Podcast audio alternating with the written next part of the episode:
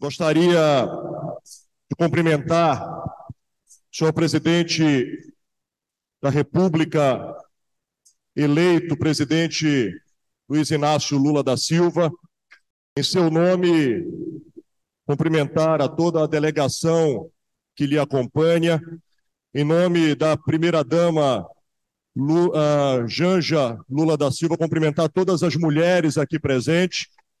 Cumprimentar e agradecer a presença dos senhores governadores, é, da governadora é, do estado do Rio Grande do Norte, mas citar nominalmente a cada governador e agradecer uh, ao consórcio interestadual da Amazônia Legal, ao qual, por delegação do governador Valdez Góes, presidente do consórcio, tenho a grata satisfação, satisfação de estar à frente do consórcio na COP 27, cumprimentar o governador do estado do Mato Grosso, Mauro Mendes, e toda a delegação do estado do Mato Grosso aqui presente, cumprimentar o governador Vanderlei Barbosa e toda a delegação do estado do Tocantins, agradecendo a presença, cumprimentar o governador Gladson Cameli, governador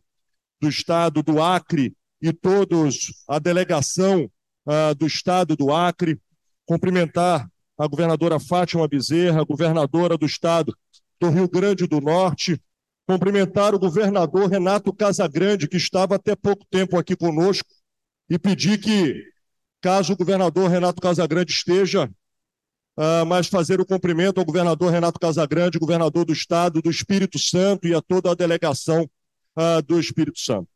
Cumprimentar a toda a delegação do Brasil, a todos os brasileiros e brasileiras que participam da COP27, cumprimentando aqui aos povos originários, aos povos tradicionais, cumprimentando aos povos indígenas, cumprimentando aos povos quilombolas, agradecendo aos povos ancestrais pelo prestígio da presença de todos vocês.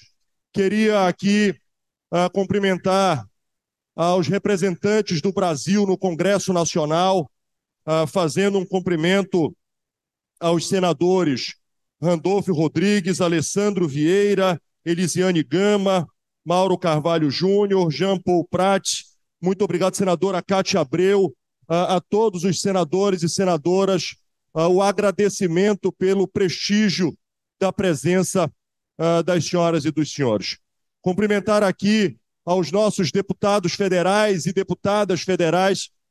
Me permitam o equívoco eventual de não citar a todos, apenas citando aqueles que se apresentaram uh, ao nosso cerimonial, ao deputado Ayrton Faleiro, uh, deputado Alessandro Molon, deputada Joênia Wapichana, deputada Sônia Guajajara, deputada Lélia, deputado Carlos Veras, deputado Rodrigo Agostinho, deputado Júlio Delgado. Muito obrigado a toda a representação uh, do Brasil no Congresso Nacional que prestigia este momento. Cumprimentar deputados estaduais de vários estados da Amazônia que prestigiam este momento da mesma forma cumprimentar ao corpo diplomático brasileiro em nome uh, do querido embaixador patriota, uma satisfação enorme tê-lo à frente da embaixada uh, do Brasil no Egito e particularmente neste momento tão especial. Cumprimentar o embaixador Everton Vargas, que colabora uh, conosco, cumprimentar o embaixador Antônio Vieira. Cumprimentar aqui a senhora Silvia Hux, representando a Organização das Nações Unidas no Brasil. Muito obrigado, Silvia, pela parceria da Organização das Nações Unidas. Cumprimentar ao ex-ministro Fernando Haddad, cumprimentar a ex-ministra Marina Silva, uh, cumprimentar o nosso querido conselheiro do Tribunal de Contas uh, da União, uh, ministro Vital do Rego, parceiro uh, deste consórcio, ontem esteve apresentando aqui as conquistas do Tribunal de Contas da União, em seu nome estender uh, os cumprimentos a nossa Corte de Contas do Brasil. Queria cumprimentar as organizações não governamentais, a todas as entidades aqui listadas, são tantas que eu gostaria de coletivamente abraçar a todos os parceiros e parceiras que têm dialogado, representando a sociedade civil, representando a ciência, trazendo os conhecimentos, a tecnologia, a inovação para os debates que estão sendo construídos. Me permita, presidente, em nome do professor Carlos Nobre, cumprimentar a ciência brasileira. Uh, estou vendo ali o professor Carlos Nobre, uma referência uh, do Brasil para este tema. Iniciando, presidente, a, a carta de governadores pela Amazônia, mas antes, dizendo da gratidão dos estados da Amazônia Legal com a deferência da sua presença aqui. Esta é a primeira agenda pública internacional do presidente eleito, uh, o presidente Lula. E o senhor escolheu este consórcio, atendendo ao convite de todos os governadores para que aqui o senhor pudesse falar para a Amazônia, mas acima de tudo, a partir da Amazônia, falar para o mundo. Parabéns pela sua presença aqui, presidente. A sua presença é um gesto que eleva o Brasil novamente ao patamar do protagonismo da agenda ambiental da agenda climática e, acima de tudo, eleva o Brasil novamente à capacidade de ter interlocução e falar com o mundo.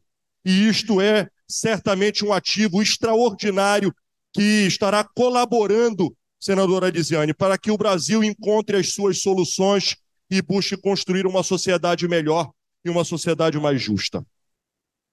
Carta dos governadores pela Amazônia.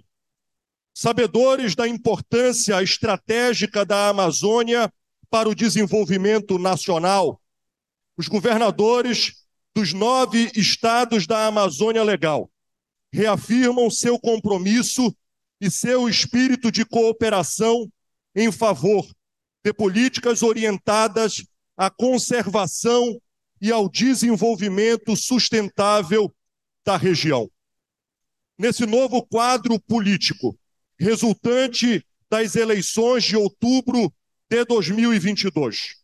Expressamos a disposição em construir uma relação profícua e eficaz com o governo federal, baseada no respeito democrático, na observância da Constituição e do diálogo com os poderes constituídos nas esferas estadual e federal. A urgência colocada pela emergência climática exige igualmente urgência na busca de soluções. Esse imperativo requer um diálogo com a comunidade internacional, com vistas a estruturar parcerias mais eficazes, bem como a observância dos princípios e o cumprimento dos compromissos assumidos na Convenção Quadro das Nações Unidas sobre Mudança do Clima e nos Acordos de Paris. A Amazônia é uma região de superlativos, contradições, desafios e oportunidades. A Amazônia também é um espaço multicultural, cuja diversidade é um dos elementos que definem a identidade brasileira. A riqueza dos seus recursos naturais foi o motor, em diferentes momentos históricos, do desenvolvimento econômico e da projeção geopolítica do Brasil. As transformações econômicas, então geradas, foram, porém, incapazes de reduzir as desigualdades e erradicar a pobreza extrema. O modelo de desenvolvimento vigente, para ser economicamente pujante, trouxe o custo de ser ambientalmente devastador e socialmente excludente. Mudar isso requer uma nova cooperação entre os estados da Amazônia Legal e o governo federal, orientado pela ciência, pela estabilidade e reforço institucional e impulsionada pela determinação e pela vontade política de ambas as partes. Essa cooperação demanda retomar o diálogo construtivo com os demais países amazônicos, de modo a fortalecer sua concertação, bem como reforçar a capacidade de atuação da organização do Tratado de Cooperação Amazônica. Um aspecto importante: nos últimos quatro anos, os estados da Amazônia alcançaram um nível de capacidade de relacionamento com organismos internacionais, com a sociedade civil, com instituições financeiras e até mesmo entre si, que deve ser incentivado. Não pode mais retroceder. E apoiado pelo governo federal no afã de se, de se alcançar a melhor cooperação possível. Urge superar a assimetria entre as responsabilidades legais assumidas pelas unidades subnacionais e suas precárias capacidades estruturais e financeiras. Estas contradições prejudicam a presença e a efetividade de nossas ações no território, derivadas em grande parte da histórica centralização e do distanciamento do ente federal em relação à realidade amazônica. No contexto dessa colaboração, propomos um esforço conjunto que permita maior celeridade na tramitação dos apoios internacionais, em particular aqueles na área financeira, de modo a transformar a realidade da floresta e das comunidades locais em prazos mais curtos. Precisamos de floresta viva, isto é, capaz de prover serviços ambientais e gerar remuneração por eles e pelos produtos dela derivados. Essa noção de vida é o marco que nos permitirá a monetização da floresta enquanto nova commodity no mercado de bens e serviços ambientais. A posição de liderar uma região vasta, complexa e essencial para o desenvolvimento do Brasil e a manutenção de fatores determinantes à existência humana neste planeta, como é a Amazônia, requer de cada governador alto senso de responsabilidade pública neste consórcio. Este mesmo compromisso esperamos e temos certeza das altas autoridades do Executivo Federal e dos membros do Congresso Nacional na apreciação e tratamento de matérias de interesse de nossa região. Cumpre alavancar os meios para a promoção do desenvolvimento sustentável de nossa região, particularmente com ênfase na inovação, no reforço da agregação de valor aos produtos florestais e da biodiversidade por meio da bioeconomia. Tornar isso realidade exige aperfeiçoar as capacidades humanas e institucionais e mobilizar a ação empresarial. Ao mesmo tempo, é necessário conjugar os saberes técnicos e ancestral para que o potencial produtivo da Amazônia se expresse por meio do aproveitamento racional das vocações da região e com retorno justo e equânime para as populações locais. Esses esforços, nos planos doméstico e internacional, devem ter como premissa soluções práticas orientadas a dar maior dignidade aos 29,6 milhões de habitantes de uma região chave para a conservação da biodiversidade e da estabilidade climática do planeta. A saída para a adequação da economia brasileira no pós-pandemia passa necessariamente pela Amazônia. Não poderá haver um Brasil, presidente, verdadeiramente desenvolvido, convivendo com uma Amazônia cuja maior parte da população permanece em condições que afrontam a sua dignidade pela falta de saneamento, pela desnutrição e pelas carências nas áreas de saúde, educação e de infraestrutura. Um Brasil desenvolvido passa necessariamente por uma Amazônia viva, pulsante e conservada. Uma Amazônia capaz de expressar suas potencialidades ao mundo. Ainda é possível, mas a Amazônia que queremos precisa acontecer agora. Presidente, encerrando este manifesto, queria lhe fazer um pedido. Um pedido em nome do consórcio de governadores da Amazônia, em nome dos povos da floresta. O senhor tem liderança e autoridade a propor à ONU que o Brasil seja sede da COP.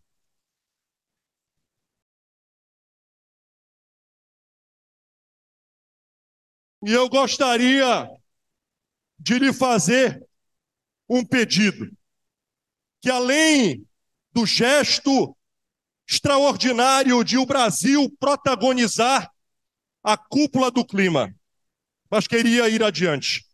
Que o senhor, além de propor que a COP aconteça no Brasil, queria lhe pedir que o senhor possa oferecer a Amazônia para sediar a COP em 2025, a COP 30, para que nós possamos levar o planeta para debater a Amazônia, conhecendo a Amazônia, não conhecendo a Amazônia pelo, pelas redes sociais, conhecendo a Amazônia pela distância dos livros ou do acesso à informação pelas redes mas conhecendo a Amazônia e o seu povo com o pé no chão, olhando para nós de frente e construindo conosco uma Amazônia viva, com sustentabilidade e com justiça social aos povos da Amazônia.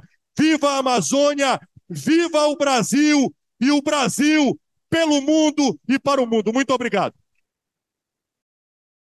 Queridas companheiras, queridos companheiros, meu caro governador do estado do Pará, meu caro governador, o som me parece que está sendo.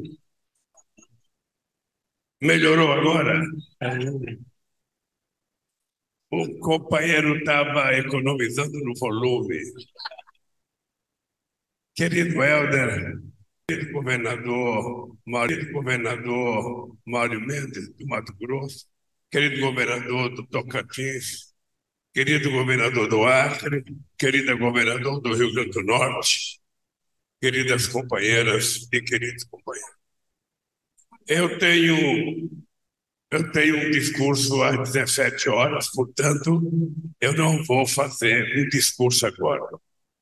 Eu só queria que os governadores levassem conta de que eu assinaria esse documento de vocês sem nenhum problema, porque é mais do que justo que nós recuperemos a aliança entre-federativa que nós já tivemos no Brasil, para que o governo federal governe de comum acordo com os governadores e, mais ainda, que o governo federal volte a governar de comum acordo com os prefeitos das cidades porque não é possível haver distanciamento entre o presidente da República, os governadores e os prefeitos de cidade.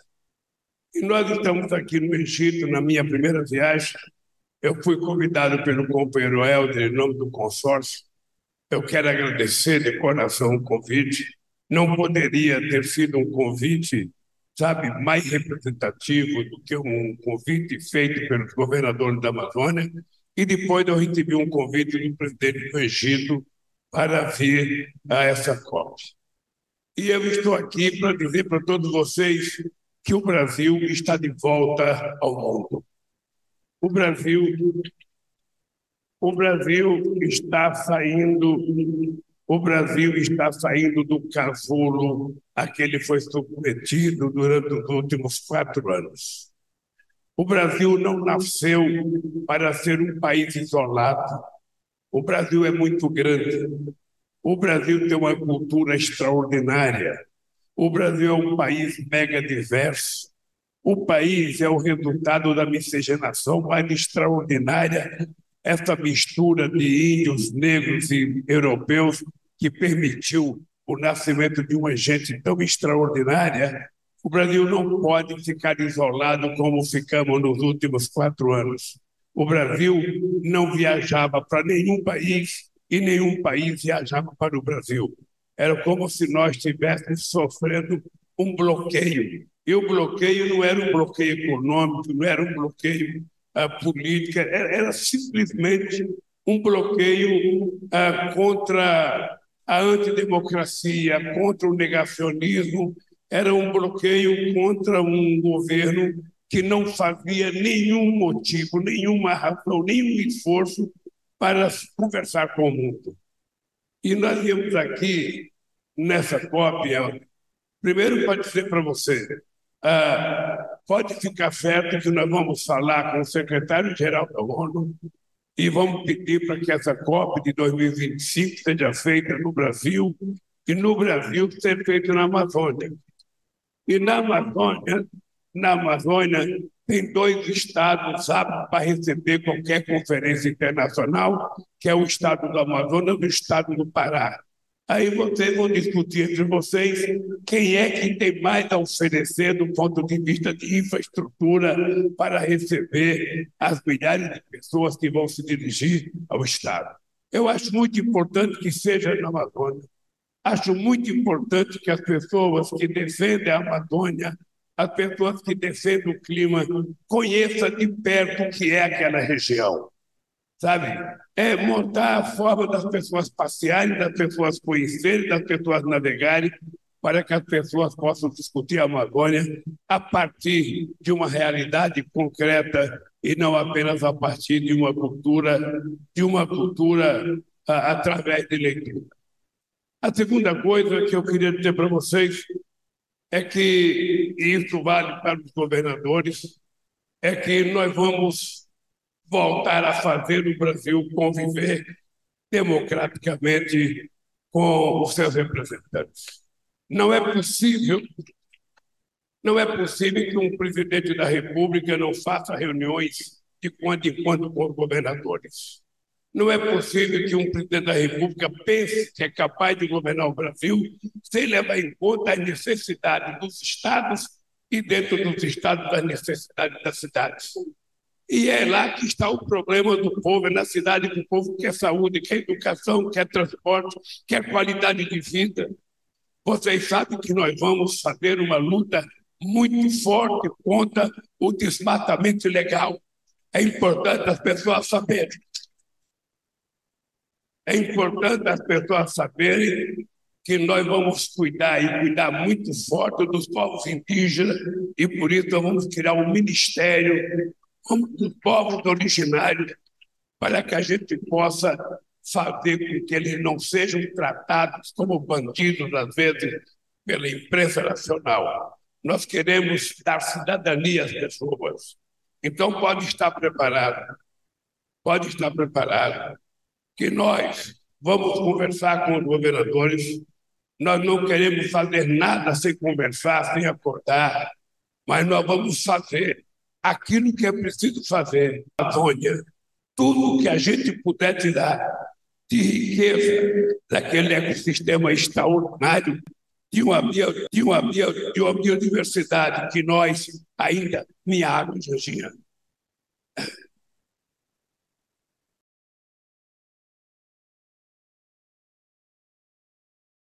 e uma biodiversidade que nós ainda não conhecemos ela totalmente. Então, nós queremos efetivamente dizer para vocês se a Amazônia tem o significado que tem para o planeta Terra. Se a Amazônia tem a importância que todos vocês dizem que tem, que os cientistas dizem que tem, nós não temos que medir nenhum esforço para que a gente consiga convencer as pessoas de que uma árvore em pé, uma árvore viva, ela serve mais do que uma árvore derrubada, sem nenhum critério de ter uma necessidade. E nós vamos assumir um compromisso, sabe, com o prefeito. A gente não vai evitar queimada se a gente não tiver o compromisso dos prefeitos. É o prefeito que está na cidade, é o prefeito que sabe de quem é a terra, é o prefeito que sabe aonde começou. Não adianta ficar discutindo de Brasília. É importante descer aonde está acontecendo as coisas, é importante pactuar e saber que os prefeitos vão ter recursos para que a gente possa cobrar dele de alguma coisa, porque eu tenho noção de que ao longo do tempo o governo federal foi passando muita responsabilidade para os prefeitos e menos dinheiro para os prefeitos. Eu tenho noção que cada vez que a gente faz uma política de desoneração, a gente dá ganho para os empresários que tiveram a desoneração e a gente sufoca os prefeitos que vão receber menos dinheiro para fazer aquilo que nós determinamos para ele na Constituição. Não poderia, Helder, ser um encontro melhor. Um encontro aqui num fórum internacional para dizer para vocês, o Brasil, o Brasil vai mudar definitivamente. A democracia vai voltar a reinar no nosso país e o diálogo será permanente permanente.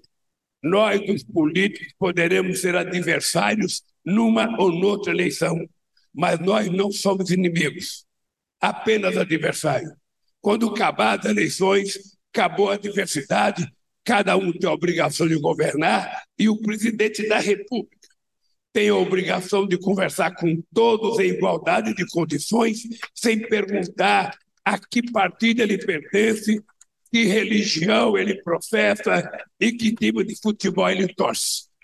Nós temos que conversar porque nós governamos não é para nós mesmos, é para o povo brasileiro. E para a gente acabar com a fome no Brasil, para a gente acabar com a miséria no Brasil, para a gente acabar com o processo de degradação que as nossas florestas estão vivendo, com o sofrimento dos nossos indígenas, nós vamos ter que conversar muito e trabalhar junto para que o Brasil seja motivo de orgulho ao mundo e não motivo de desespero como é hoje. Obrigado, Helder. Obrigado a vocês, obrigado aos governadores. E eu convido, eu convido vocês às cinco horas. Eu convido vocês às cinco horas. Eu vou fazer um pronunciamento oficial aí. E aí eu vou dizer mais coisas que nós vamos fazer no Brasil porque é para isso que eu vim aqui. Obrigado, querido, obrigado.